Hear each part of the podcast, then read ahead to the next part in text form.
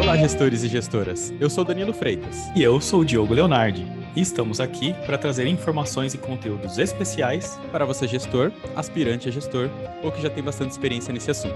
Um tema, pessoal, que vem atualmente sido muito comentado e que com certeza merece toda a atenção das pessoas e das empresas é a saúde mental no ambiente de trabalho. Esse é o assunto que iremos tratar no episódio de hoje. A gente vai falar sobre as principais causas do adoecimento mental relacionados ao trabalho, a importância de um bom programa de saúde mental é, pelas empresas, como fazer isso e principalmente qual é o papel do gestor nesse dia a dia. Vem com a gente que o conteúdo é bacana hoje muito legal. Inclusive, né, Diogo, esse episódio com certeza será publicado depois que acabarem as Olimpíadas, uhum. mas quem está acompanhando aí viu que tem sido um tema bem comentado, né, recentemente. É verdade. Para falar desse assunto, a gente convidou aqui uma pessoa que se dedica a esse tema, né, já há mais de 10 anos. Ele é médico, psicanalista, consultor de saúde mental e diretor de bem-estar e qualidade de vida no trabalho. É o André Fusco, seja muito bem-vindo. É um prazer conhecê-lo e tê-lo aqui com a gente. E, por favor, fala agora um pouquinho mais de você, né, da sua trajetória, para os nossos ouvintes, gestores e gestoras, é, conhecerem um pouco de você. Tá bom, primeiro eu queria agradecer esse convite e, e a, a, coragem e, e uma bola dentro que é falar desse tema hoje, né? Então eu fico muito feliz com o convite. Eu sou apaixonado por esse assunto, dedico a minha vida a ele nos, nos últimos mais de 10 anos, né? Eu, além de médico, sou psicanalista. Durante 10 anos eu cuidei da área de saúde do Banco Itaú, então tenho um, um, um conhecimento, uma vivência no mundo mundo corporativo, no mundo do trabalho também. E hoje, além de atender os meus pacientes, eu, eu também é, atendo empresas construindo programas de saúde mental, que os meus programas, o pacote completo da minha consultoria, normalmente é um pilar que eu chamo de sensibilização, de quebra de tabu, que é o que a gente está fazendo aqui hoje, né? Vamos falar sobre esse assunto, vamos esclarecer, vamos trazer à tona, porque como é que a gente vai melhorar, mudar alguma coisa se a gente não pode nem falar sobre isso?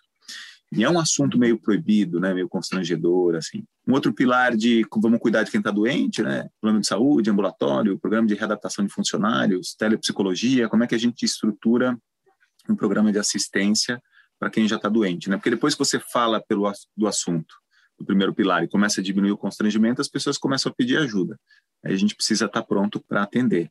E um terceiro pilar, que é o, eu acho que é o filé mignon, que é o que muda o jogo mesmo, que é a prevenção, que é o diagnóstico organizacional. Como é que as regras, a forma de encarreiramento, avaliação, os sistemas, os processos, as telas, as relações, como é que tá, a coisa está acontecendo nas áreas e na empresa como um todo, para a gente descobrir onde é que pode estar tá existindo um constrangimento, uma incoerência, onde a gente pode estar tá impedindo as pessoas de terem um, um trabalho construtor de saúde e não um trabalho cheio de pressão ou com constrangimentos que fazem a gente ter que se adaptar e ter que ter muita resiliência e, e por aí vai. Então, é, é, desse lugar que eu falo, de um médico psicanalista que tem esse olhar da subjetividade, da psicanálise e da psicodinâmica do trabalho, que é uma disciplina relativamente nova, francesa, que estuda justamente a saúde mental no trabalho. É, e com essa vivência corporativa, e a partir daí eu, eu tento ajudar os líderes, as empresas a, a transformar a saúde mental numa oportunidade de se rever, de melhorar. E para terminar aqui, essa minha introdução, é, eu costumo dizer que não é que a gente tem que cuidar da saúde mental sem prejudicar o negócio. E aí, acho que ao longo da nossa conversa eu vou trazer alguns cases, né? Cuidar da saúde mental é um ótimo negócio. Excelente Show frase, muito legal. Show de bola. E além de tudo isso, ainda tem essa voz de podcaster. Pra... Boa. pra falar. Tô caprichando, né? Eu tô, tô, com dois profissionais aqui. Boa, a abertura boa. de vocês é uma bate-bola, assim. Eu tô vendo os microfones boladões que vocês têm, assim. Eu falei, poxa, deixa eu falar bonito aqui. Que legal, que legal. Está evoluindo, aprendendo aqui a cada dia também. Mas legal. muito, muito legal esse background aí. Com certeza a gente vai conseguir extrair bastante coisa. É, e deixa eu te fazer uma pergunta já de cara, André. A gente tem uma estante virtual aqui para novos gestores, né? Pensando nisso, tem algum é, artigo, livro, uma publicação, né? Algo que você queira. Se você não conseguir pensar em nada agora, não tem problema, mas ao longo da conversa a gente vai falando deixar de sugestão de leitura para os nossos ouvintes, gestores e gestoras? É um tema que lida muito com a subjetividade, com as emoções. Então é, é tem coisas muito técnicas assim que eu acho que eu, eu gosto muito dos livros do, do Christophe Dejour, é, que tem uma tradução né, para o português, conheço os tradutores, inclusive, que é o, o, a sexualidade e o trabalho. É, é bem psicanalítico, né? Fala da emancipação no trabalho. Agora, o nome exato do livro, assim, o, a editora, assim, eu não vou saber de cor, mas Christophe Dejour, né, o trabalho e a sexualidade, o trabalho e a emancipação, né? É, que na verdade são dois tomos de um, de um, de um livro. Agora, um livro, uma leitura, assim, para a gente pensar um pouquinho sobre as relações no trabalho, tem o, o, o Palhaço e o Psicanalista. Essa leitura vale a pena. Vale a pena. Show de bola, show de bola. Se você estiver vendo a gente no YouTube, tô colocando as capas dos livros aqui em algum lugar da tela. É só você dar uma olhada. Se você estiver pelo Spotify ou algum leitor de podcast, no feed, lá na descrição do episódio, tem os nomes dos livros direitinho, que a gente vai pegar certinho e colocar aqui para vocês poderem ver, tá bom? Mas é isso, muito obrigado pela, tá. pela colaboração. A gente vai engordando a nossa estantezinha aqui com as indicações. Muito bom. É, André, eu fiz uma pesquisa sobre o tema, tentando aprender um pouco né, sobre o tema aqui antes, né? Nós estudamos um pouquinho aqui também. É, e aí eu, eu verifiquei, né, pela, pela OMS, Organização Mundial da Saúde, que a saúde mental eles definem como sendo um estado de bem-estar. Olha a definição deles, eu vou ler aqui, tá, pessoal?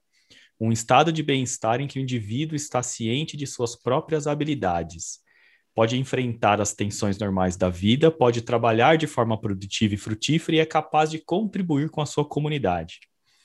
Eu queria entrar nesse tema, né? E assim, para a gente começar a discussão aqui, como que a gente define hoje, né, saúde mental no ambiente de trabalho, na, na sua visão? A definição de saúde da Organização Mundial da Saúde também é muito interessante, que ela fala que é um estado de completo bem-estar físico, psicológico, social também, que é uma coisa tão utópica, né? um completo bem-estar. Né? Uhum. Você lê aquela, aquela definição, você já fica deprimido, né? Porque você fala, nossa, eu nunca cheguei nesse lugar, né? É verdade, eu nossa, eu acho que eu não, não tenho problema mental, nenhum. Né? É, é, eu me achava saudável até ler essa Agora não é mais, né? Mas é uma evolução, porque antes era ausência de doença, aí eles falam, putz, não basta não estar doente, tem uma coisa a mais, você tem uma... Aí já introduziram o bem-estar. Uhum. E agora, nessa nova definição aí de saúde mental da, da OMS, já tem uma visão mais ampla, que fala, nossa, tem uma questão social, tem uma questão relacionada ao trabalho, tem uma questão, enfim, já começa a trazer um pouco mais essa complexidade, né? Sim. Eu acredito, é uma coisa que a gente chama em psicodinâmica do trabalho de centralidade no trabalho, que o trabalho ele tem um papel fundamental na nossa saúde. Ele define muito de quem a gente é. A gente fala para os filhos, para as crianças, ah, meu filho, o que, que você vai ser quando você crescer? Né? Uhum. Então, tudo que, que a sua família teve de importância na construção de quem você é, é o seu trabalho que continua isso na sua vida adulta. E seja o trabalho remunerado, não remunerado, quer dizer, é, é o que você faz da vida. Né? Quando você vai se apresentar, quem é ele? Ah, ele é o André, ele é médico, ele é psicanalista, ele faz consultoria para empresas. Tem outros aspectos fundamentais também, né? É uhum. pai, é um cara, para algumas pessoas é de Libra, então ele é um cara desse jeito. E aí a gente pode ampliar isso, pode ir até, até é. para metafísica, né? Mas, mas o, o, o trabalho, que é o nosso foco aqui hoje, ele é fundamental, ele constitui você. Se o trabalho não está bem, a sua identidade não está boa. Porque a sua identidade profissional, quem é você profissional, é um pedaço muito grande da sua identidade total. Não só em questão de carga horária, né? Você pega cinco dos sete dias da, da semana, seis, oito, dez horas por dia, não só quantitativamente, mas até no final de semana, você continua sendo quem você trabalha. E a sua subjetividade é envolvida naquilo que você trabalha. Então, se o trabalho não vai bem, dificilmente a sua saúde mental vai bem também. A gente costuma dizer que o trabalho nunca é neutro. Ou ele ajuda você a ser um cara feliz, saudável, realizado, emancipado, ou ele atrapalha e faz de você uma pessoa com sofrimento patologizante, né? um sofrimento que causa doença, que pode levar a uma doença mental. É, é, então, é, é, é considerando a importância que o trabalho tem na nossa saúde, é, se você pegar da onde vem o nosso modelo de trabalho hoje, ele vem do Fordismo, do Taylorismo, ele vem de um modelo de gestão importado do exército, vertical, comando e controle, uhum. né? e, e até hoje a gente está se desfazendo de muitas práticas e, e, no, e culturas que, nas, que esse é o nosso berço e isso explica muita coisa em sei lá no, no Fordismo começo do século passado, ou você pega algumas centenas de anos atrás, centenas não, 100 anos atrás, uma criança trabalhar 14 horas por dia era normal. E tinham famílias que queriam ter muitos filhos, para ter bastante obra, para ter para trabalhar em bastante trabalhar, fábrica, né? em bastante coisa, né? E aquelas imagens, aquelas criancinhas saindo suja de carvão da mina, Você olha isso hoje, você fica falando que horror, isso é um absurdo. Que coisas que a gente faz hoje que daqui a 10, 20, 30 anos a gente vai chamar de absurdo? Essa é a ideia. É, hoje, por exemplo, a gente chama ainda as áreas responsáveis pelas pessoas nas empresas de recursos humanos. Quer dizer, a gente ainda entende o ser humano como um recurso. Né? Eu, se abrisse uma empresa hoje e tivesse que contratar pessoas, provavelmente eu teria um RH. Isso, isso a gente não se horroriza com isso. Ah, eu trabalho. Tem gente que fala com orgulho, eu trabalhei em RH. Eu trabalhei em RH já. Né? E, e eu nunca, nunca tinha parado para pensar nisso durante muito tempo. Mas enquanto o humano for um recurso e a gente não considerar as oscilações, as necessidades e a subjetividade dos humanos, e a gente tratar o humano como um recurso, como água, luz, borracha, combustível, petróleo. Enquanto a gente achar que o humano está nessa categoria, vai ser difícil a gente fechar essa conta. A gente tem evoluído, mas vai ser difícil fechar essa conta. Eu falo isso por quê? Porque o nosso grande erro na hora de, de, de falar de saúde mental no trabalho é que quando a saúde mental não está bem e aparece a doença mental, a gente tende a buscar um culpado, né? A culpa é do cara que adoeceu, que é malandro, que não tem resiliência, que não é desadaptado. É. Ou se não, não, é dele, tá? Então a culpa é do gestor, né? Uhum. Não, mas veja bem, ser gestor é um fator de risco para adoecimento mental. Então não é do gestor, é do gestor do gestor, é de quem que é? Não é de ninguém. É a nossa história, é a nossa uhum. cultura, é o que fez a gente chegar aqui. A gente está sofrendo os erros das soluções dos problemas do passado. Sim, é fácil a gente né, é, é criticar, mas eu estou falando isso para falar, olha, não tem culpado. Uhum. Mas eu falei, até agora eu falei muito mais da relação da saúde mental com o trabalho, mas eu não dei para você a definição, assim, né? Para dar, uma, dar uma definição do que é saúde mental no trabalho, eu não tenho uma frase pronta, assim, mas tecnicamente, trazendo para vocês, é mais ou menos isso. É, o trabalho, eu preciso gerar valor com o meu trabalho, uhum. eu preciso me desenvolver enquanto ser trabalhante, né? Eu, como profissional, tenho que ser cada vez melhor, no senso estético do trabalho, eu sou um bom profissional. O que é ser um bom médico? O que é ser um bom locutor? O que é ser um bom trabalhador em altura? O que é ser um bom. Então, eu, eu gero valor para o meu trabalho, valor não dinheiro, pode ser também, Sim. mas num sentido mais amplo. O valor do o que eu provoco, o que eu causo na sociedade com o meu trabalho, qual a minha participação no todo. O trabalho que eu faço da minha vida e o que eu estou fazendo da minha vida está gerando valor, o resultado né? o impacto no outro, né, também. O né? impacto no outro. O valor do meu trabalho está no outro, né? Uhum. Então, o valor do meu trabalho, o quão estético eu sou bom trabalhador, e em terceiro lugar, eu ser reconhecido por isso. Então, resumindo a frase, saúde mental no trabalho vem quando eu sou reconhecido uhum. pelo valor que eu produzo e pela beleza e pela estética do quão bom profissional eu sou. Muito Excelente. Bom. Olha, Muito legal. Sabe Excelente. que é, você começou a falar, André, e de cara eu já gostei, até anotei aqui, da, da in, do, do, pensamento do outro ponto de vista, né? Porque assim, a gente começa aqui, às vezes a gente sempre vem para um episódio com alguma expectativa, né? O que, que eu vou aprender dentro dessa conversa, né? E assim, uhum. é a importância da saúde mental para o trabalho.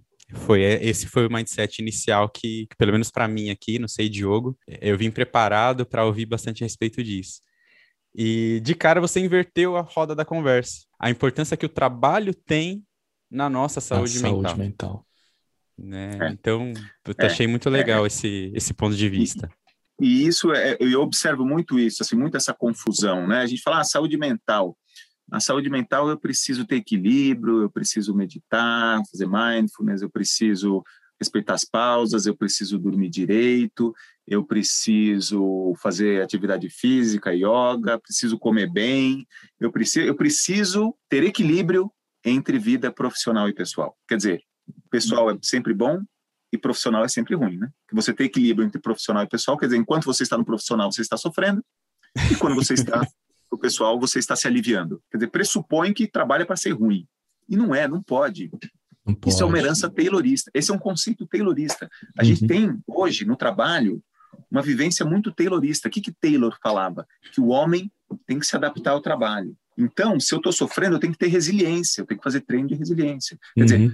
dizer, para eu ser um bom digitador, eu tenho que fazer ginástica laboral para hipertrofiar minha musculatura para aguentar a sobrecarga de digitação. Mas e a sobrecarga de digitação? né? Como eu trato ah, eu ela, fazer, né? É, é eu preciso fazer uma sala de descompressão. Beleza. Mas o que está comprimindo? Eu preciso fazer um treino de resiliência. Mas por que, que você precisa ter por que tanta que você precisa resiliência? Tanta resiliência, é, tanto perfeito. É, né? Uhum. Quando a gente inverte esse olhar e fala, não, o trabalho tem que ser bom. E, uhum. aliás, quando o trabalho é bom, a grande ironia é que a produtividade aumenta, o zelo pelo seu trabalho aumenta, o adoecimento cai, processo, até, até, até processo trabalhista reduz. Uhum. Porque muitas das situações do trabalho que geram adoecimento geram também uma sensação de indignação, de injustiça, de, pô, eu trabalhei, fiz tal, aí é, fui demitido, né? Fiquei doente, fui demitido. Ou, pô, mas eu não fiz esse trabalho porque a meta não. Ou eu... E aí começam várias polêmicas. Aí a tendência disso virar uma luta de classes é. E isso é ruim para todo mundo, né? Imenso, né? Sim, Agora, sim. quando a gente, né, como o Danilo falou, inverte a roda aqui, fala, não, o trabalho tem que ser bom, trabalho tem que sim, gerar saúde. É, aí eu posso depois dar alguns exemplos aí, como isso é. muda o jogo.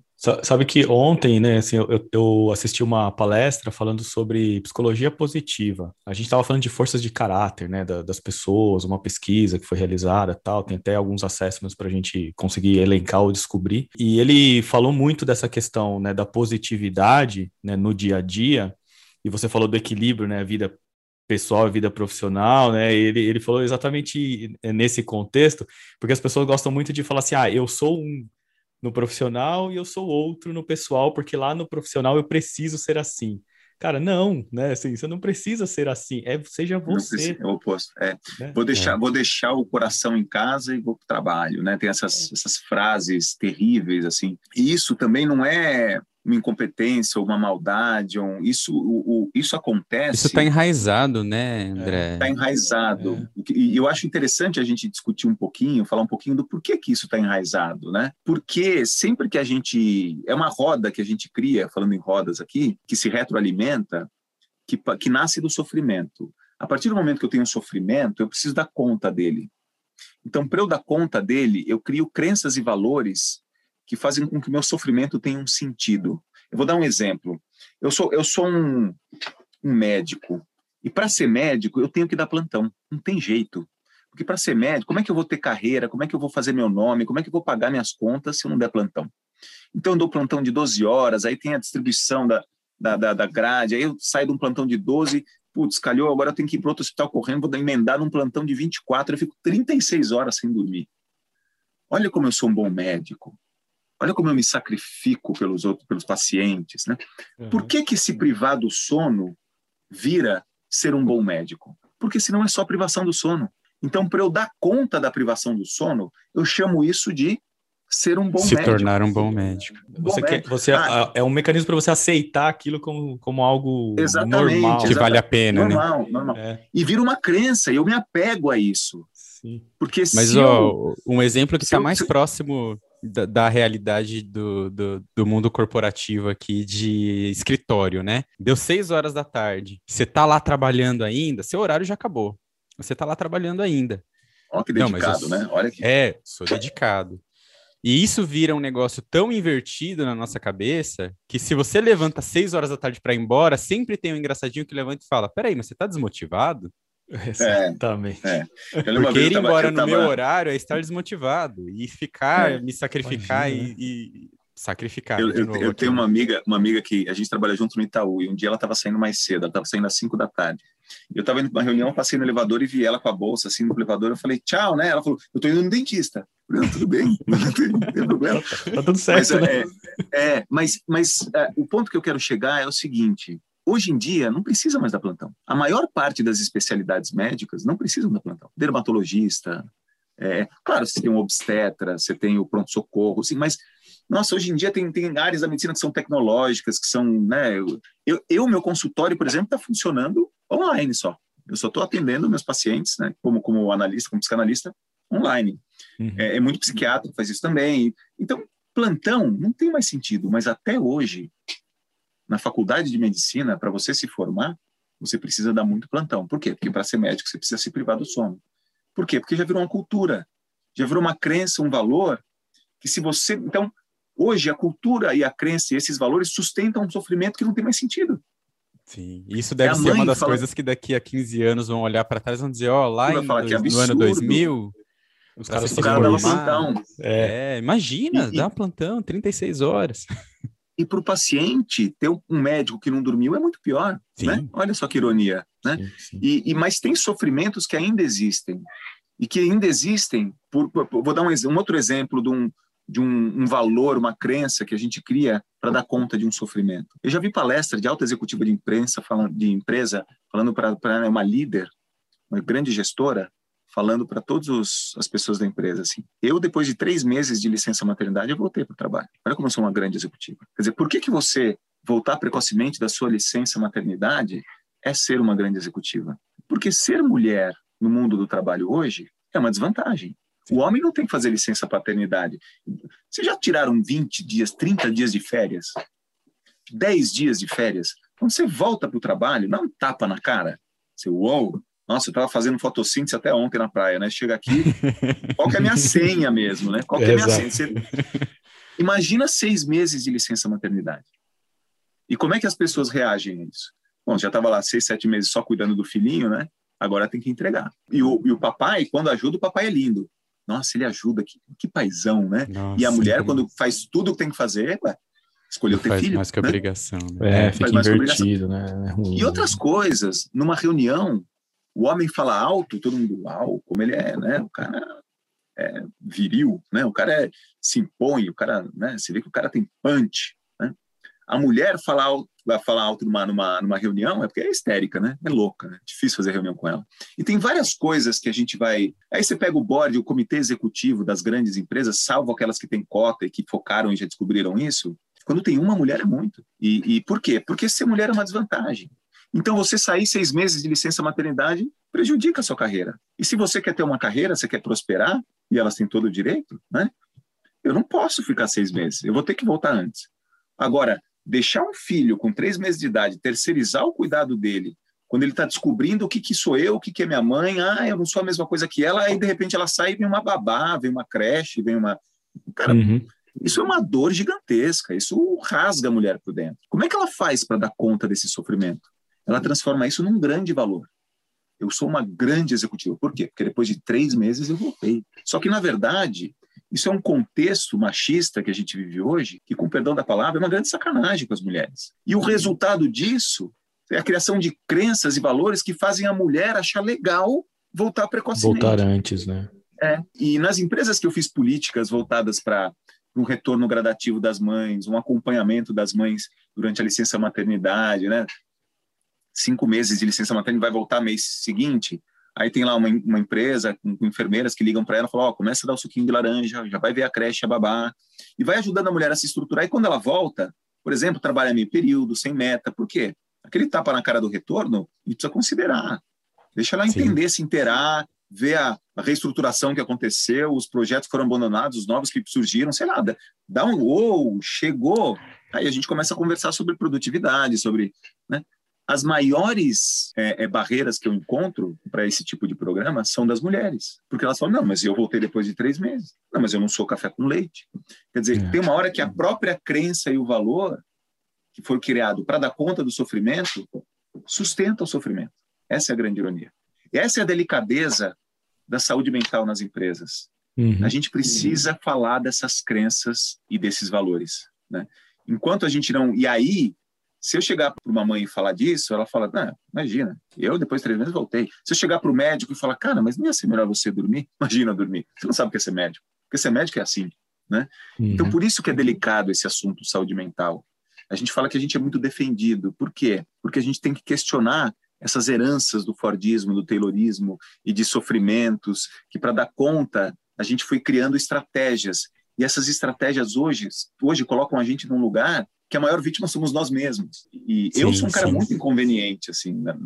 Eu, eu, eu tô sempre aprendendo uma forma mais positiva e mais de mais delicada de falar para um, os gestores ou para os colaboradores ou para as pessoas do mundo corporativo do trabalho, falar assim, não, não precisa sofrer, não é legal. Sim. Não é nada do que ele está fazendo, é do contexto que a gente criou.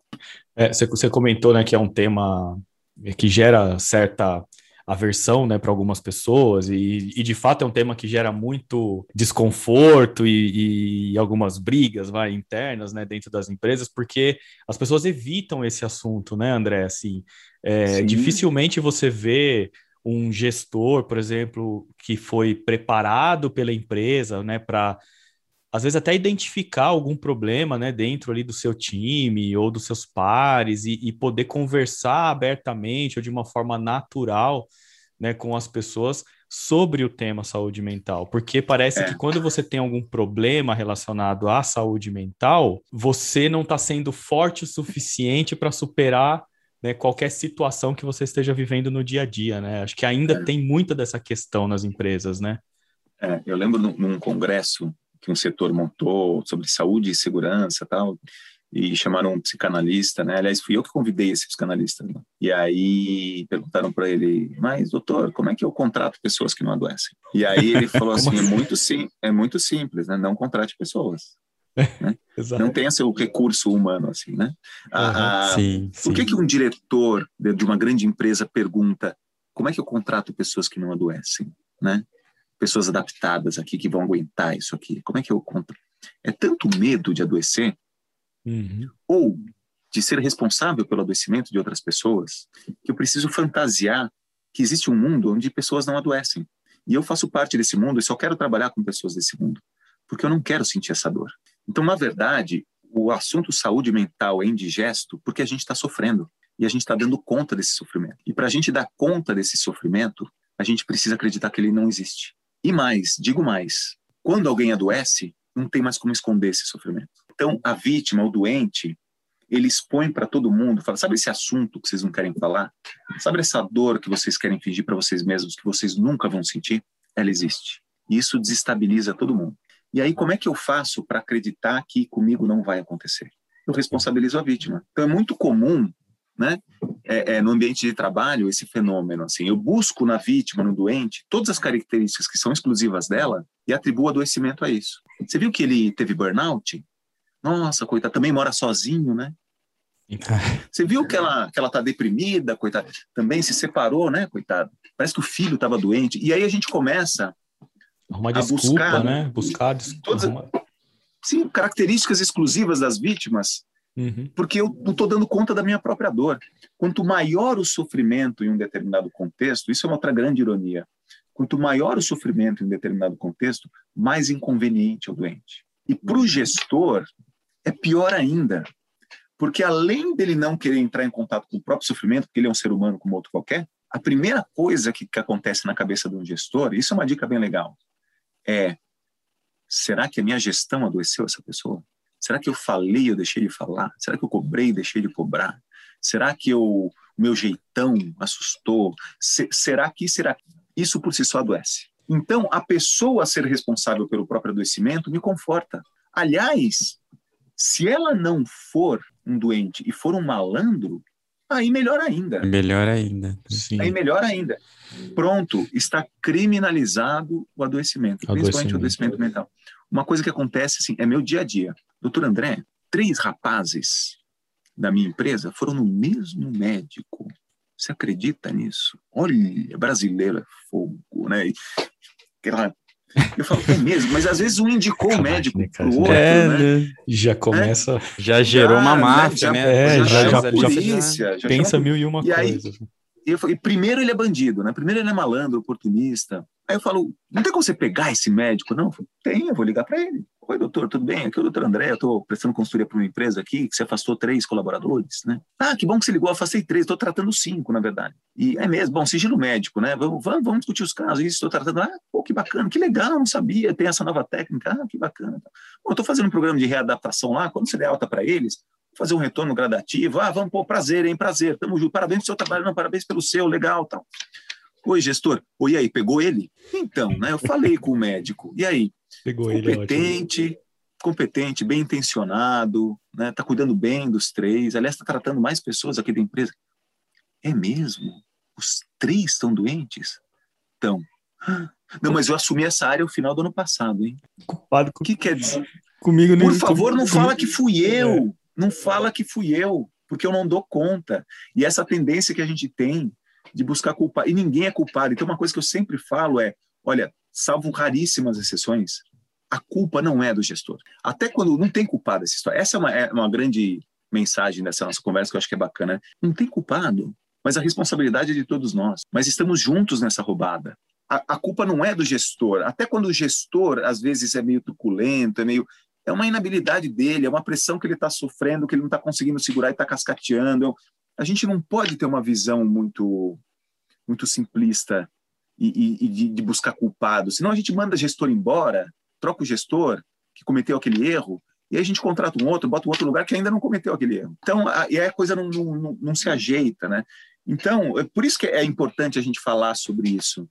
Uhum. Para a gente começar a, a, desmistificar esse tema e falar: não, para, gente, não, a culpa não é de quem adoeceu. A primeira coisa que quando uma pessoa fala para você que está doente, cuidado, não sai suspeitando, porque na verdade é uma pessoa constrangida, é uma pessoa, muitas vezes, isso, olha, isso de rodo né, que, é, que é legal para os gestores que estão ouvindo a gente, é eu sou um doente, eu estou constrangido. Por quê? Porque eu não tenho resiliência, porque eu não sirvo, porque eu não tenho equilíbrio. Eu vou ser mandado embora. Se eu vou ser mandado embora, quem me manda embora? É o gestor. Então, se eu tenho medo de ser mandado embora, eu tenho medo do gestor. Uma pessoa doente no ambiente de trabalho é uma pessoa constrangida e com medo do gestor. É desse lugar que ela vai falar com você. Aí o gestor fala, cara, o que, que aconteceu? Você tá bem? Tô, tô legal, tô ótimo, mas desculpa, tá, tá tranquilo aí, vou virar esse jogo, tá tranquilo. Não, imagina, foi só um vacilo aqui. Né? Por quê? Porque o adoecimento mental traz queda de performance, dificuldade uhum. de concentração, perda de memória, insônia. Então, o cara que não dorme direito, não pensa, não lembra, não se relaciona bem, chora de vez em quando, esse cara não vai performar. E aí o gestor, como todo bom gestor, nota, tá tudo bem. O que o cara vai responder para você? Tá, tá, tudo, tudo ótimo. Tá tudo ótimo. Claro, tá com tá medo. Ótimo. Perfeito. E não fala, não fala. Uhum. Só que o cara não fala nada, a performance não melhora, e aí, eventualmente, ele é mal avaliado, ele, né, um feedback mais duro, ou é desligado, né? E aí, bom, ele estava com medo, acontece que ele estava com medo, aí ele não tem o que disfarçar mais, né? Aí ele tem que falar, putz, vou ter que contar para o meu gestor. Fala, sabe o que, é, chefe? Eu estou doente. E para André, o cara nunca teve nada. Um feedback mais duro dele, bom, pronto, o cara já traz um atestado. E aí, é. a tendência é a gente criminalizar o adoecimento. Hum. Eu já fiz um, eu fiz um trabalho com o patrocínio do Itaú, incrível que a gente comparou a utilização do plano de saúde com a entrega de atestados nas empresas. Um trabalho super delicado, sigilo médico, foi, mas foi hum. muito legal, porque a gente viu que 90% das pessoas que já estão em tratamento psiquiátrico nos seus planos de saúde, quer dizer, 90% das pessoas que estão tratando algum, algum transtorno mental, não entregam nenhum atestado para o seu empregador. Olha só. Ou seja, com medo do... de... Com medo. Qual que é o número, André? 90%? 90%. 90%. É muita coisa. Você viu que assim, você estava comentando antes, né? Do, do, do caso do, do médico que tava, tinha afastado três pessoas, né? Ele uhum. falou, não, mas eu estou tratando cinco. Já tem dois aí que não entregou, que não eu, falou eu, eu, pra, eu, eu, eu, eu, eu, vou, eu vou, vou falar para você que eu já, já tive essa situação que ó, afastou dois, estava tratando dez. Olha só. Que é estatisticamente mais próximo desse, desse trabalho. Sim, sim. Uhum. Milhares, uma amostra de milhares de pessoas, uma amostra de 90 mil pessoas, uhum. mais ou menos. Uhum. E 90% das pessoas que já estavam em tratamento psiquiátrico, que eu não lembro se eram 10 mil, 15 mil, 20 mil, não lembro agora, mas só 10% delas tinham trazido algum atestado. Quer dizer, os números de absenteísmo e licenças que a gente tem são desses 10%, que normalmente são os mais graves, né? São os que não, não estão dando conta de alguma mais, forma é. incapacitou alguma é. alguma é. coisa de verdade ali né Não. É. Mas, mas, resumindo esse assunto é um embrólio é inconveniente porque ninguém quer pensar no próprio sofrimento quanto mais sofrimento mais inconveniente fica e a nossa tendência é responsabilizar quem adoeceu ou criminalizar quem adoeceu olha o embrólio que fica por isso que esse tipo de conversa é fundamental é. sabe o que me veio à mente né a gente conversando aqui André assim a questão do papel do gestor, né? É, a gente vai, vai né, evoluindo aqui, explorando o tema. Tem muito daquela questão, né? Se você tem uma gestão ali mais próxima, mais transparente, né, dos seus liderados uhum. e tal, me veio, me veio a seguinte formulação, assim, sabe? A primeira questão, né, do para o gestor, né, identificando esse tipo de situação no time. Acho que a primeira coisa é, cara, não julga, né? Sem julgamentos. A primeira questão, né? Sem julgamento.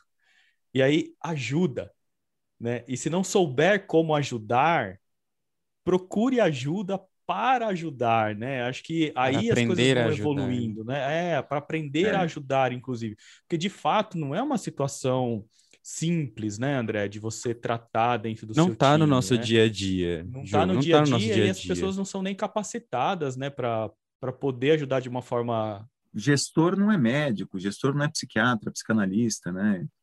Você, você foi no, no, no, no X da questão, Diogo, que é assim, primeira coisa que eu digo, né, antes de chegar no, no que você falou, é como é que eu sei quem está doente na minha equipe? Né? Eu uhum. costumo dizer, não sabe, não sabe. Às vezes a pessoa mais feliz e contente é a que está sofrendo mais. Para o médico fazer o diagnóstico, às vezes é difícil. Uhum. Né? Então, se, se, um cara entrar no meu consultório e falar, está dormindo bem? Tô, tô ótimo, tudo bem. E você está chorando de repente sem motivo? Não, não, não tô. Não está mais emotivo? Não. Chorou vendo novela, ele não gosta de novela. E, e você está mais irritado? Você está vendo que às vezes um estímulo menor está provocando uma, uma, irritação maior? Assim, não, imagina. Acabou de brigar com o filho de seis anos porque não encontrava a chave do carro. Né? E, como é que eu vou saber, né? É, é, então, porque são sintomas subjetivos, né? Que o cara precisa estar à vontade para contar. É, então, se não tem uma relação de confiança, ele não vai revelar. Perfeito. Então, eu costumo brincar que você não tem que saber quem está doente. Você tem que criar um ambiente de confiança, e o gestor pode fazer isso. Claro. É, você tem que criar um ambiente de confiança para que as pessoas se sintam à vontade para falar que estão doentes. Né? Como é que a gente cria um ambiente de confiança? Eu vou confiar no meu gestor quando eu souber que ele sabe o valor que eu tenho. Então, é reconhecendo o valor do outro que eu vou fazendo ele ficar mais à vontade para poder mostrar a fragilidade dele. Né? Então, o cara mandou um e-mail bem escrito. Não, tá bom, vamos seguir assim. Aliás, muito bem escrito seu e-mail. Pô, que legal, cara. Você mandou bem aí, né? Como é que você encontrou essa... Cara, preciso te falar uma coisa. Você é muito colaborativo, você, você ajuda todo mundo, né? Eu admiro muito esse seu lado. Muito bacana. Quer dizer, você não perdeu a oportunidade de reconhecer, tem que ser legítimo, tem que ter, né? Claro, Mas claro. conforme quanto mais você conhece as pessoas do seu time, quanto mais você é líder, entende a, a característica do, dos seus liderados, mais você vai, vai, vai ficar fácil isso. E não é passar a mão na cabeça, é o contrário, isso motiva. Uhum, isso faz a pessoa uhum. ficar mais à vontade. E aí, quando a pessoa estiver frágil e doente, ela vai falar para você: sabe, eu que sou inteligente, que sou prestativo, sou ético, sou honesto, sou colaborativo, e tudo isso que você sabe que eu sou, eu estou doente. Se não, ele vai falar assim, sabe eu, eu sou um doente. E aí ele não vai querer falar. Porque eu não sei o que você pensa de mim. Então, quanto mais as pessoas sabem o valor que elas têm para você, mais confiança elas vão ter para falar, chefe, você vem aqui numa sala comigo? Fala, fala, é, queria que você soubesse, né? Eu não tô legal, tô tratando, tô procurando um psiquiatra, ele até quis me afastar, mas pode ficar tranquilo, eu não vou me afastar, viu? Uhum. Né? É, aí vai ter esse tipo de conversa. E aí é o que você falou. Aí não é para julgar. Não é falar, é mesmo? Será que você brigou com sua mulher? Não é mesmo? Mas você também, né? Você precisa. Não dá, não dá pitaco, não dá não julga, não. Eu costumo brincar acolhe, que é, né? Acolhe. Acolhe, acolhe, acolhe. Não julga, acolhe. Eu, a, a, metáfora que eu faço é seja um cão fiel. Senta do lado e abana o rabo. Porque o que, que o cachorro faz? Cara, você pode estar fedido, você pode estar bravo, você pode né, se, se, se, até, não sei se as pessoas não vão ver, né, mas vocês conheceram uhum. minha cadelinha que é a Zazá, né? Sim. Eu olhei para ela, assim, ela me olha com uma cara de uma frase que eu vi uma vez que é maravilhosa. Eu espero um dia ser a pessoa que o meu cão acha que eu sou. Boa. É isso. Você senta do lado da pessoa e fala assim: do meu lado você pode. Uhum. Né? Uhum. Você não fala, cara, não chora aqui e tal. Não, cara, chora, eu, eu também choro. Sim. Ó, ó, ó, ó um, um, líder, um executivo que eu tiro o chapéu. Quando eu mostrei para o Cândido Bracher, quando ele era presidente do Itaú Unibanco, é, no comitê executivo, eu falei, olha, 90% das pessoas não entregam atestado. Existe um constrangimento muito grande. Ele falou, vamos gravar um vídeo. Gravamos um vídeo, ficou no portal uma semana de saúde mental que a gente fez lá no Itaú. Gravamos um vídeo e no vídeo, ele resumindo, ele falava assim, é, não exatamente com essas palavras, né, mas o vídeo tinha, sei lá, 40 segundos. Ele falava mais ou menos assim: Eu já tive depressão por conta de pressão no trabalho. E visito meu psiquiatra anualmente para cuidar da minha saúde mental. Aliás, depois disso, ele virou presidente do Itaú Unibanco. Vamos começar a falar sobre isso? O que, que o Cândido estava falando?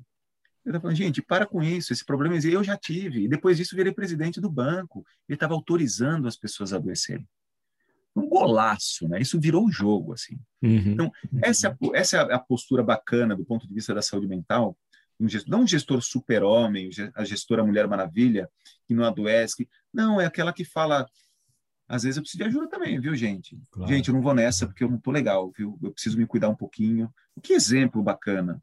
O, o, o Cândido, assim, é um cara fora da curva mesmo, né? É, é, ele chegou e gravou, deixou no portal da empresa que ele era presidente, que vazou, foi para o sindicato, foi para a internet, até o sindicato elogiou. Né? E o sindicato dos bancários é, é bastante belicoso, assim, é bastante engajado, né? Uhum. E, e, e, saiu nas redes sociais. Aê, presidente, mandou bem, né? Porque o cara falou, gente, esse problema existe, vamos, vamos, vamos trazer ele para cá, porque senão se a gente não lidar com ele, ele fica maior. Vamos tratar abertamente, né, com o respeito que ele merece, que o tema merece, né? Exatamente. Sim, sim. Então, é, é, essa é uma outra dica legal para os gestores, assim. Uhum. Pode mostrar fragilidade, sim. E assim, né? uma outra coisa, né, André? Eu acho que você normalizar o assunto e dizer que ele pode ser discutido, que pode ser falado, né? Traz uma tranquilidade do tipo, se um colaborador chega para mim e fala, Danilo, amanhã eu vou, vou sair um pouco mais cedo porque eu tenho dentista. Ok? É normal, a gente ouve isso o tempo todo. Uhum. Quantas vezes, e aí eu queria fazer essa pergunta, assim, assim essa provocação para os né? gestores, para as gestoras, né, que estão aqui ouvindo a gente, nossos ouvintes. Quantas vezes um colaborador chegou e falou: Olha, amanhã, chefe, eu vou sair mais cedo porque eu tenho psiquiatra. Não faz, ele arranja um jeito de ir na hora do almoço, ele arranja um cara que atenda à noite, ele vai no primeiro horário da Fim manhã. semana. Não existe, assim, é, é, é, muito difícil. Eu, pelo, eu já ouvi, é. mas assim, é muito difícil você ouvir esse tipo de comentário, justamente porque a gente não é. tem. A gente tem a vergonha e muitas vezes não tem a abertura. Uhum. Eu, eu, lembro, é o primeiro tabu que a gente tem que vencer o nosso próprio, né? Eu lembro que, bom, eu vivi isso e eu falo sem o menor constrangimento, né? É, é, eu dava plantão no Hospital das Clínicas, médico recém-formado aqui em São Paulo, que é centro de, de, de, de concentração de, de, casos graves que os outros hospitais não estão conseguindo resolver. Numa época que a, a não tinha um coquetel para AIDS. Então, eu lá, médico recém-formado, no, no, no pronto-socorro do Hospital das Clínicas, assistindo as pessoas morrendo, completamente impotente, né? Eu que tinha acabado de me formar e ia salvar o mundo, né? Todo poderoso, onipotente, de repente doenças oportunistas, bobas, eu não tinha o que fazer. E ainda tinha medo de me contaminar, porque eu, eu mexia com pessoas feridas e HIV positivas. E, bom, de repente me deu uma falta de ar muito grande. Eu, aí eu fui lá no pneumologista e o cara falou: não, tá normal seu pulmão. Eu falei: que coisa doida, né? Eu achei que eu ia morrer sufocado, né? Que. Aí me deu uma tontura, um zumbido no ouvido, foi no otorrino, o otorrino falou: não, não tem nada aí. Será que você bebeu muito café? Eu, Caramba, que coisa. Me deu uma palpitação, eu fui no cardio, Aí fiz um holter, um eletrocardiograma, 24 horas. Olha, seu coração tá normal. Eu falei, que que é isso, gente? Que tá uhum. Aí me deu uma dor de cabeça que queimava a cabeça inteira, assim, da nuca até a testa, né? Eu falei, é isso, eu tô tendo um derrame. Aí eu fui no neurologista, né? Eu falei, ô, colega, todo ele falou, cara, calma, calma, deixa eu ver aqui. Não, isso é uma cefaleia tensional, você não quer ir no psiquiatra? Aí eu me ofendi, né? Eu falei, é. mas eu sou médico, eu louco. Como aí mexeu comigo. É. Aí mexeu comigo. Aí eu fiquei muito bravo. Eu fiquei muito bravo. Para todos fui, os outros médicos, tudo bem você ir no médico, né? Mas é, o psiquiatra, outras... aí o cara. o que, que eu fiz pro cara? O que, que eu fiz pro cara? Pro cara falar que eu preciso de um psiquiatra, entendeu? Uhum. O cara tá agindo uhum. de má fé comigo, pô, sou colega, né? E aí, mas eu fui a contragosto, né? Eu falei, eu vou falar, não vou? Eu vou, tá bom. Eu sentei na frente do psiquiatra, o cara começou a falar, você sente isso, isso, isso. Eu falei, sinto e depois você sente isso, isso, isso. Eu falei, é, isso aí. E depois, é, é, isso aí que eu sei, é isso aí, eu tenho isso aí, o que, que é isso aí? Então, você está tendo um transtorno de ansiedade. Aí meu mundo caiu, né? Uhum. Eu falei, putz, eu sou, eu sou um fraco mesmo. Falei, toma essa, esse ansiolítico aqui, tirou com a mão, não tive nenhum sintoma, não fiquei viciado, não, né? Uhum. Resolveu. Sugiro que você faça análise ou faça psicanálise para porque os sintomas dos transtornos mentais normalmente são avisos são chamadas. Fala, olha, não tá legal, cara. Você tá achando que não é assim, não. Tem uma coisa que você precisa ouvir, né? É um o corpo te avisa, mesmo. né? O corpo te avisa. Avisa, né? avisa. É. E aí eu fui fazer psicanálise. Bom, resultado, virei psicanalista. Uma das melhores coisas que aconteceram na minha vida. Eu recomendo um transtorno mental para você também. É muito bom. Estou brincando, estou brincando, assim, porque na hora é, angustiante para caramba. É um Sim, sofrimento. Mas quando a gente para para ouvir e admite ele, vira o jogo. Uhum. Vira o jogo. Então, a gente criar esse ambiente de confiança e normalizar, como vocês falaram, né?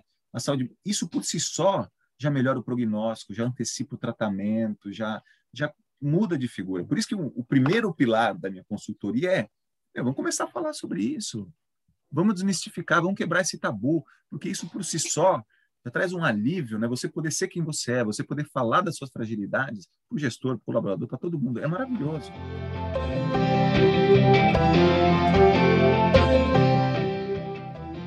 É, se a gente for explorar um pouquinho mais esse assunto, né, falando da, da, da, saúde mental, a gente falou que é muito difícil identificar, né? E a gente fala, né, pô, tem o fator desmotivação, tem o fator depressão, tem o fator né, ansiedade que você é, colocou agora, né? Como que essas coisas se relacionam ou como que a gente consegue visualizar diferenças entre essas situações assim no dia a dia, André, para o nosso gestor aqui que está ouvindo? É, é assim, esse assunto é complexo. Saúde mental é complexa, ah, mas eu vou tentar simplificar aqui. Imagina. É, é, é, eu vou dar um exemplo meio forte, assim, o da criminalidade, né? Uhum. Quando a pessoa é, é, é, assaltada, eu fico com medo de andar na rua. Né? É aquela coisa, a vítima traz a realidade. Criminalidade existe. Putz, mas eu passo lá todo dia, quer dizer que eu posso ser assaltado? E aí, o que, eu faço? Eu responsabilizo a vítima. Também, né? Ela estava de mini saia, ela chamou atenção. Também, né? Ela estava com o celular caro, teclando o celular, ela vacilou. Você não pode. Então, como é que eu resolvo a criminalidade? Primeiro, eu vou proibir as mulheres de andar de mini saia. Depois, eu vou falar: olha, você vai sair de casa? Não leve seu celular. Aliás, eu vou ter um protocolo, é uma etiqueta de como você tem que se vestir. Se tem que sair de celular, não usa na rua, né? Como se o problema da criminalidade fosse você usar o celular na rua. Uhum. Como é que é isso na, na, na saúde mental? Na saúde mental é assim: ah, o cara é, é, tá doente. Bom, então tem que ter resiliência, vamos dar treino de resiliência. Vamos fazer sala de descompressão, vamos fazer meditação, vamos fazer tudo que a pessoa precisa fazer para ela não adoecer. Porque o problema é da pessoa. A pessoa não usar minissaia e, e, e não usar celular resolve a criminalidade? Não. Não. Não. Faz sentido? Faz. Quando existe criminalidade, não sai dando mole com o seu celular. Faz sentido, tá certo. É uma orientação correta, mas não pode parar aí. Vamos resolver a criminalidade. Como é que resolve a criminalidade? Ixi, Brasil colônia, escravidão, desigualdade social, racismo, lacunas na educação. É muito complexo. Mas a gente precisa começar a abordar isso aí. Dar treino de resiliência, sala de descompressão. Vai resolver o problema de saúde mental? Não. Faz sentido? Faz. Ter resiliência é bom, meditar é bom, né? Você tem uma sala no seu trabalho onde você pode ir lá dar uma, uh, né? Uhum. Para aliviar a pressão, beleza. Mas aonde está a pressão? Aonde está o adoecimento mental? Buscar é a causa, né, efetiva. Né? Mas não tem a causa. É. São várias e várias causas. Uhum. Mas tem uma coisa em comum. Tem causas que são mais causas. recorrentes? É isso, é isso que eu ia perguntar. É, é, quais, exato, quais exato, são exato. as causas? São as regras, a nossa organização do trabalho, as formas de avaliação, de encarreiramento, a, a, os processos, os sistemas, as incoerências do trabalho. Eu vou dar uhum. agora um case é, bem para vocês verem um pouquinho, entenderem um pouquinho dessa complexidade. Eu vou dar mais um, um, um vou dar um caso do, do, de uma área de vendas, né? Uhum. Que tinha um, era, uma, era, uma, empresa que tinha várias lojas, né? E, é, é, e, tinha, e os clientes eram vinculados a essas lojas. Então, os clientes é um cliente desta loja e é um cliente daquela loja. Eu não posso falar o nome da empresa porque eu também não quero, porque eu, eu trato justamente com esses problemas estratégicos das empresas, né? Tranquilo. É, não, é, então, tranquilo. eu, eu fui eu fui analisar por que que tinha tanto adoecimento no, nos vendedores dessas lojas. E uma da uma da, da, das causas era o atrito entre o, os vendedores dessas lojas e os clientes das outras lojas. Né? Quando vinha um cliente de outra loja, esse cliente reclamava muito. Ele falava, pô, eu tenho eu tenho meu vínculo com a outra loja, mas só porque eu venho nessa loja aqui que eu não tenho vínculo, o cara não quer me atender, não fala que, que não olha no meu olho, é grosseiro comigo. Bom, a culpa é do vendedor, né? Bom, vamos ouvir o vendedor. Vendedor, o que está acontecendo? Pô, o cara vem da outra loja, quer que a gente pare tudo, é, é, o mundo parou por causa dele, quer que, pô, eu tenho que fazer o meu trabalho também. De quem que é a culpa, né? desse estresse? Não sei, deixa eu ver as regras. Ou para resumir a história, a meta do vendedor é avaliada exclusivamente na carteira de, de clientes dele. Então, quando vem um cliente de outra loja, eu estou deixando de atender os meus clientes para atender o cliente de outro vendedor. Então, eu estou perdendo meu tempo. Pior, a performance dos vendedores é ranqueada. Uhum. Tem uma curva forçada. Uhum. Então, vai ter sempre o melhor e o pior. Quando eu estou atendendo o cliente de outro vendedor, eu estou pontuando para o outro vendedor. E no final do ano, os maiores vendedores ganham viagem e os últimos são mandados embora. Então, quando vem um cliente de outra loja, eu quero que ele suma daqui. Eu, vendedor, tenho vocação para me relacionar com o cliente, mas esse cliente não é meu, ele está fazendo perder meu tempo. Bom, moral da história. Vamos fazer o seguinte: vamos treinar gestora, é, é, vamos treinar vendedor a acolher, não vamos penalizar cliente desaforado. Vamos fazer o seguinte: quando um vendedor vender para um cliente de outra loja, os dois vendedores pontuam. Vamos experimentar, vamos pilotar em poucas lojas. Tá? Era uma rede gigantesca que tinha 4 mil lojas. Bom, não deu tempo de pilotar um mês. Não, vai para todas, vai para todas. O que, que os clientes falaram? Nossa, agora qualquer loja que eu vou ser bem atendido. Melhorou, né? Os vendedores foram bem treinados, né? Nenhum treinamento. Só mudou a regra. Só mudou a regra. Só mudou a regra. Para os vendedores, é cliente dessa empresa? É cliente meu. Eu agora posso atender bem todo mundo que eu não estou perdendo meu tempo. Vendas para clientes de outras lojas passou de 2% para 12%, multiplicou por 5%. Isso gerou para essa grande cadeia de lojas um aumento nos lucros em sete meses de 600 milhões de reais. Ou seja, eu ia perder tempo treinando gerente, botando câmera e, e vendo vídeo para ver quem estava errado, o gerente ou o cliente. Eu ia hum. buscar culpado. É. O que, que eu fiz? Eu, consultor de, de, de, saúde mental, eu olhei a regra. Eu falei, o que, que está provocando este comportamento nas pessoas? Era uma regra completamente incoerente. Por quê? Porque a, regra, porque a gente falava para os vendedores, atenda bem todos os clientes, mas só vai contar os seus. E aí a regra falou, não olha para quem faz o bem. Foi o que ele fez. A gente atrapalha as pessoas no trabalho. E por que, que a gente ranqueia? Isso a gente nem entrou na discussão nesse ranking ainda. E, e, o quanto isso atrapalha a diversidade, gera o individualismo, inibe a colaboração e cai a performance. Não, mas aí eu vou fazer uma meta coletiva para todo mundo? Como é que eu vou saber quem é melhor? Não, mas para que, que você quer saber quem é melhor? Porque eu preciso promover. Você não precisa saber quem é melhor ou pior para promover. Você precisa saber qual tem o maior, melhor fit para a vaga. Achará a resposta para quem você vai promover está na vaga. Eu lembro que numa, numa discussão, numa outra cadeia de, de, de lojas enorme, assim, eu falei assim para o gestor daquela, daquela, daquela cadeia lá, você tem um vendedor que atende super rápido. Então, quando tem fila, o cara zera a fila rapidinho. E tem um outro cara, vendedor não, um caixa da loja, né, que zera rapidinho. E tem um outro aqui que, que adora conversar com os clientes. Quando vem um velhinho, ele ajuda o velhinho a pagar. Ele é um cara assim, todos os velhinhos só querem passar com ele. Quem que é melhor? O rápido ou o que atende bem conversando? Não, mas eu quero promover para onde? Para uma loja maior. Aonde é essa loja? Em Higienópolis, cheio de velhinho. O outro vai falar, não, vai ele, eu vou enlouquecer naquela loja. Não quero ficar conversando com os velhinhos, ajudando o velhinho a passar o cartão. Né? Ah, não, é uma loja que fica na frente de uma fábrica, um monte de fila. Não tem melhor e pior. Aí a gente começa a ver a diversidade de talentos, uhum. diversidade de, né, de, de, de, vocações e de habilidades e tal. Então, eh, tem várias crenças que a gente precisa ranquear as pessoas, forçar a curva, senão as pessoas acomodam. Então, tem várias crenças que vêm dessa herança histórica que a gente tem medo, né? virou crença, virou valor. E quando a gente começa a tratar dessas coisas, começa a fazer regras coerentes, lucra mais, produz mais, adoece menos. Então, essa é a grande ironia. Então, por isso que eu falei lá no começo, são crenças e valores. Nesse exemplo que você deu aí, André, o... tem a felicidade do, do próprio indivíduo naquele lugar, né? Tô na frente de uma fábrica que precisa ser rápido. O cara tem que passar 15 minutos na minha loja e comprar o que ele precisa.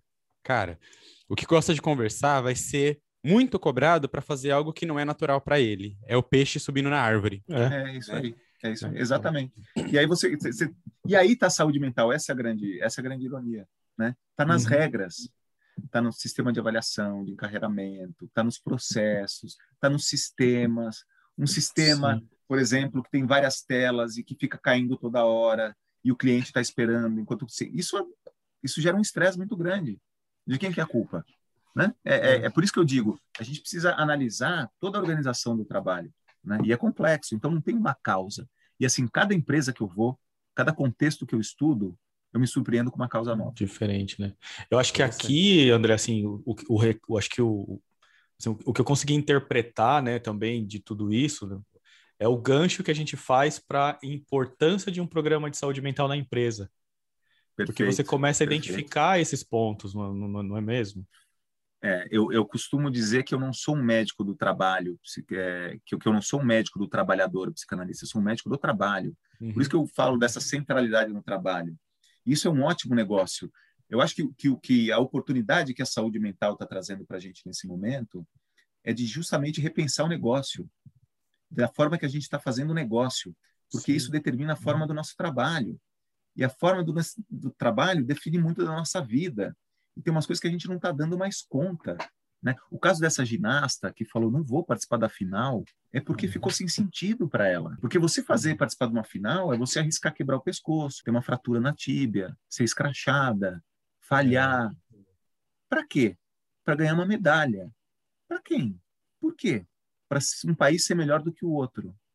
Qual o sentido disso? Né? Então a, a, a gente está perdendo o sentido das coisas.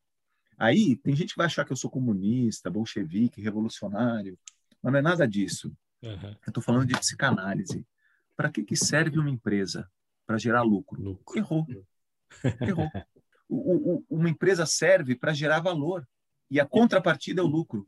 Porque quem trabalha nessa empresa tem que gerar valor. Senão ela está fazendo o quê? Ela está vendendo alma ao diabo. Ela está trabalhando por um salário. Ela está sobrevivendo. Eu, eu, costumo brincar que é, é o faxineiro da NASA. O que você está fazendo, faxineiro? Eu estou mantendo o ambiente limpo para as pessoas trabalharem. Para quê? Para a gente ir para o espaço, meu amigo. Eu faço parte disso aqui. Perfeito. Esse cara tem saúde mental. Uhum. Se ele é um faxineiro de uma indústria que polui, de uma indústria que produz algum, algum material, algum, algum alimento, algum, alguma coisa que faz mal para as pessoas, o que, que você faz aí? Eu mantenho um ambiente limpo para as pessoas trabalharem. Por quê? Ah, porque eu tenho conta para pagar. Né? A diferença. Essa, essa é. ginasta, ela não tem mais conta para pagar. Ela já ganhou medalhas e outras. Ela, ela é um fenômeno e super cobrada, super se arriscando, se arriscando. Ela falou: gente, o que eu estou fazendo na minha vida? Por que, que eu estou fazendo tudo isso? Deixa eu dar um tempo, né? Deixa eu refletir deixa sobre. Eu um tempo, deixa eu refletir. É. O que, que eu quero fazer da minha vida? Quem sou eu no mundo quando eu estou fazendo isso? A que, que eu estou servindo? É aquele momento em que o sofrimento não fez mais sentido, né? Assim, não. Sim eu não consigo mais fazer aquilo que você falou lá no começo, né? De dizer, não, eu estou sofrendo, mas é para eu ser um bom médico. Eu estou sofrendo, tendo, deixando meu filho menos tempo comigo para ser uma boa executiva. Eu estou sofrendo por uma medalha, mas por que mesmo? Para quê? Ficar né? tetraplégica, talvez? Para quê? Você respondeu, né? Se eu tivesse que dar uma resposta, Danilo, da pergunta que, que eu falei, é complexo, está nas regras, mas essas regras, elas propiciam sofrimento sem sentido. Então, se tem uma causa do adoecimento mental, é o sofrimento sem sentido. Para que, que eu tomo tombo de bicicleta? Para aprender a andar. E quando eu ando de bicicleta, quanto mais tombo eu tomei, mais feliz e realizado eu vou ficar. Mas eu sofri, me ralei. Né? O que é ser um pai, uma mãe? É deixar de ir para balada, é passar mal quando o filho fica doente, é não dormir uhum. direito, é ter mais conta para pagar. Mas é um, umas coisas que têm mais sentido na vida. Quer dizer, não adoece, né? Agora, quando você tem um trabalho que você tem que fazer, porque senão te manda embora, porque senão não pagam seu salário, porque e você não acredita naquilo que está fazendo, adoece. E aqui, eu, eu, eu, vou até dar uma defendida nos milênios, gerações Z, W, Y, essas coisas todas. Essa molecada nasceu com a internet, nasceu conectada, nasceu sabendo que faz parte de um todo. Então, essa questão de qual é a minha parte nesse todo, para eles é muito importante, é muito preciosa. Eu cresci para ser o melhor, para sofrer na vida, para trabalhar, para ficar rico logo, para poder não trabalhar. Né? Eles não, eles falam, pô, o trabalho é o que eu faço da minha vida, é a minha parte nesse todo, nesse planetão que eu vivo, nessa nave mãe aqui. E aí as empresas já têm um discurso, vem aqui, venha transformar o mundo, venha criar uma empresa, não sei o que lá, vem. E aí vem o trainee, vem, entra aquela molecada assim e tal. E aí você fala assim para eles, ó, oh, faz isso aqui, tá? Por quê? Porque é sua meta. Não, mas por quê? Amigo, se você não bater sua meta, não sou eu que você mandar embora. Essa geração fala assim, não precisa, já estou indo. Adeus. Nossa, essa geração, né? Qualquer coisinha, os caras. Né? Como, eles são, como são mimados, né? É. Tem esse lado, talvez até tenha, mas eles estão dando um recado para gente e falando: eu não vou, eu não concordo com isso. É legal ouvir o que eles têm para falar. Mas é, eu, eu acho sim, que é sim. esse encontro e esse conflito que está acontecendo, André, eu vejo muito isso. Ele serve para que no final a gente saia com a média melhor. Né? Então, assim, o que, que eu acho? Eles vão aprender ainda muito com a vida, a gente tem que aprender também, porque o jeito uhum. que a gente vem uhum. trazendo, né? Que o trabalho, né? A origem da palavra trabalho já é ruim, né? Tripalho, um, é. É, tribalho, que era um é, equipamento é. de tortura, né? Então, assim, é um negócio que você fala, não, eu vou sofrer aqui, né? Ah, pai, é, a criança, né? A gente, né? Eu, pelo menos, né? Tô lá em casa, chegava meu pai do trabalho, nossa, tô morto, trabalho acabou comigo, né? Aí esse, nossa, trabalho é ruim, né? Quando eu crescer, eu vou ter que fazer isso, eu vou ter que chegar em casa morrendo. E, e essa questão de, não, eu quero fazer algo que tenha propósito e que. É, que eu acredito, né? Que, que, que eu sentido. acredite e tudo mais. Então, acho que é um encontro de gerações mesmo e que faz a gente questionar esse monte de coisa. E tem coisas que a gente não admite mais. É, uma coisa que eu brinco com, com e, e, esses dias eu tive uma, uma discussão, não foi uma discussão, né? Mas foi é, realmente um questionamento que eu fiz. Né? Eu estava de férias, viajando, e tinha um colega de trabalho que estava viajando junto. A gente se encontrou lá. É, e a gente tem um celular corporativo, né? Que eu carinhosamente apelidei de é, tornozeleira. e... Olha é, só.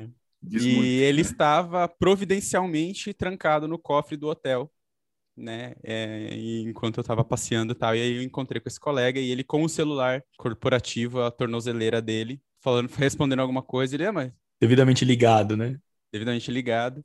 Aí ele, mas cadê o seu celular, Danilo? É, veio, comentou alguma coisa de um comunicado, alguma coisa assim, né?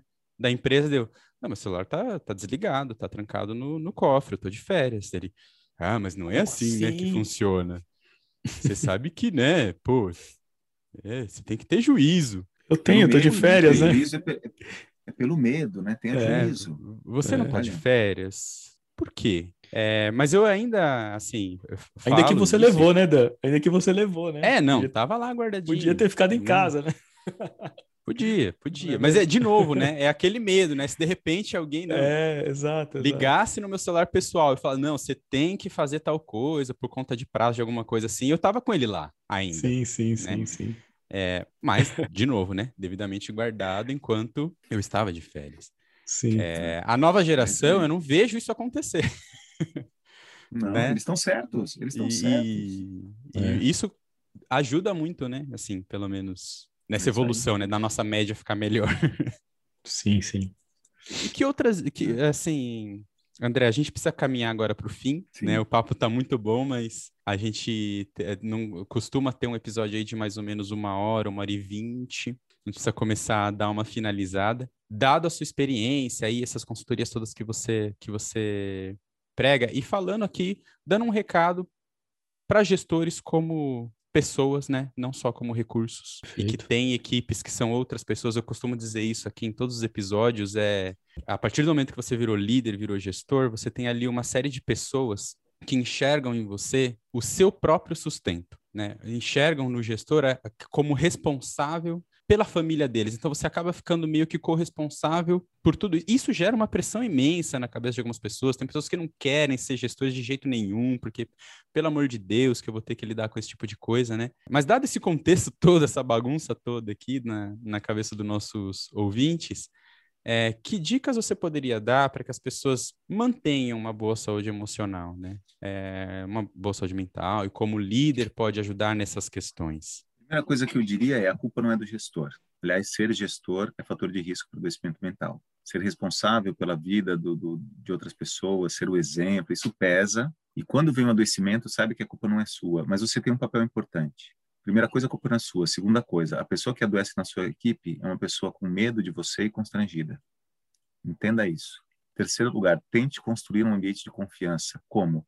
Mostrando o valor que as pessoas têm para você, reconhecendo o valor delas, elogiando, depois, se alguém, quarto lugar, alguém revelar para você a sua fragilidade, o seu adoecimento, acolha, não julgue, não fale o que ele tem que fazer ou deixar de fazer. É, seja um cão abanando o rabo do lado. Assim, do meu lado você pode. Claro, veja se a pessoa está tratada, está sendo acompanhada, e uhum. fique à disposição uhum. para ela falar o que ela acha que ela tem, mas não, não, não julgue, só escutar. Às vezes é difícil só escutar. A gente fica achando que a gente tem que dar solução, não tem que dar solução. Tem que escutar, acolher, né? Isso nem sempre, nem sempre é simples. E, e em penúltimo lugar é mantenha o vínculo com as pessoas afastadas. Uma pessoa que está ah, constrangida com medo de ser mandada embora, ela se afasta do trabalho. Quando ela recebe um telefonema do gestor, fala: ah, tudo bem, sabe aquele projeto? Quando você voltar, você vai ver. Tá? Quando você voltar, você vai ver, é, nossa, eu existo para ele. Uhum. Isso antecipa o retorno, inclusive. Isso melhora o prognóstico da doença. Então, claro, não é para ligar para cobrar para voltar logo e nem para falar o que ela tem que fazer ou deixar de fazer. Mas ligar para falar, ó, oh, lembro de você e estou pensando no seu, na, na, sua volta quando estiver bom, porque você tem esse, esse, aquele outro valor, isso você está ajudando a tratar a pessoa. E, em último lugar, qualquer coisa me chama para a gente conversar. Eu posso te ajudar.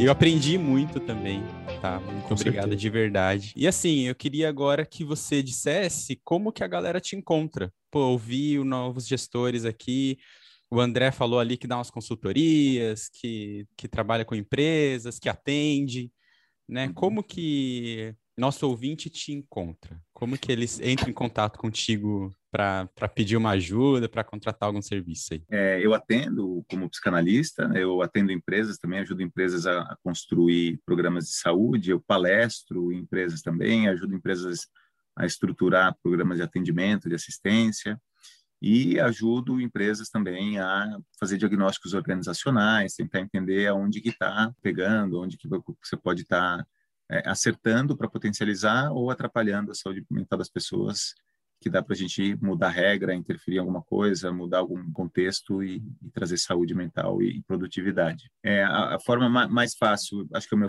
meu site, www.andrefusco.com.br. Fusco é que nem o carro Fusca, só que no masculino. Então, andrefusco.com.br. Eu estou no LinkedIn também, André Fusco, pode me procurar, me adiciona lá, a gente conversa. E acho que essas são as formas mais, mais fáceis e rápidas. Lá no meu site tem lá um contato, coloca lá o seu e-mail, o seu telefone, manda para eu recebo, eu entro em contato de, de, de eu, eu vejo muitas vezes eu vejo pessoalmente, né, todas as mensagens que eu recebo lá. Então, eu acho que o site, o LinkedIn, André Fusco, tá, tá de bom tamanho. Tem algo que você acha que a gente precise falar ainda, André? Eu acho que o recado final é assim: saúde mental é, é uma oportunidade. Saúde mental é uma forma da gente rever nossa, nosso jeito de fazer negócio, nossa forma de se relacionar. E, e quando a gente para de negar, traz, bota esse assunto na mesa, vira um jogo. É muito legal. É muito legal. Eu estou mais de 10 anos fazendo isso e sou um apaixonado pelo assunto. E, e sempre que quiserem falar com isso, fazer alguma coisa a respeito, eu eu estou super à disposição, eu acho, acho muito legal. E, e, desejo a vocês dois sucesso nesse canal, nessa proposta muito bacana. Eu espero que vocês Obrigado. prosperem e, e, ajudem bastante líderes e gestores também. Legal, muito obrigado. Obrigado. obrigado. Bom, pessoal, então a gente vai ficando por aqui. Se você, de novo, tiver sempre aí uma sugestão de tema para a gente conversar e trazer para os próximos episódios, é só entrar em contato com a gente através das redes sociais. Então, arroba Novos Gestores Oficial no Instagram, arroba Novos Gestores no Twitter, Novos Gestores no Facebook ou pelo e-mail contato arroba novosgestores.com.br. Lá no nosso site também pode deixar uma caixinha lá com informações, né, o novosgestores.com.br. Quer comentar alguma coisa sobre esse episódio? Episódio, pode mandar inbox, pode mandar uma DM lá no, no Instagram, sinal de fumaça. Hoje a coruja vai lá para casa do Danilo, podem mandar para ele também. o que vier a gente lê na gravação junto com vocês, prepara o um episódio especial. É, enfim, podem entrar em contato com a gente. E para não esquecer aquele pedido de, de, sempre, se você está vendo pelo YouTube, se inscreva no canal. É, se você acessa ali pelo Spotify ou pelo Apple Podcasts, não esquece de marcar também para você receber o aviso dos novos episódios ou em qualquer outra plataforma preferida aí de podcast. No YouTube, lembre-se de curtir, se inscrever aqui no canal e clicar no sininho. E o momento moedinha, se você quiser colaborar com a gente na nossa página do Anchor, também tem um link para assinar e nos ajudar aqui com o sustento do site, compra de equipamentos, é, servidores, enfim, para a gente manter aí sempre uma informação de qualidade é, e relevante aí para vocês, beleza? E André, indica alguém para gente, se você achar um tema importante também, puxa a fila do próximo, tá bom? Legal. Depois a gente legal. conversa e aí a gente vai aumentando essa rede aí de tornando ela cada vez mais diversa, tá? Muito obrigado mesmo. E nos, nos vemos no, no próximo episódio. episódio.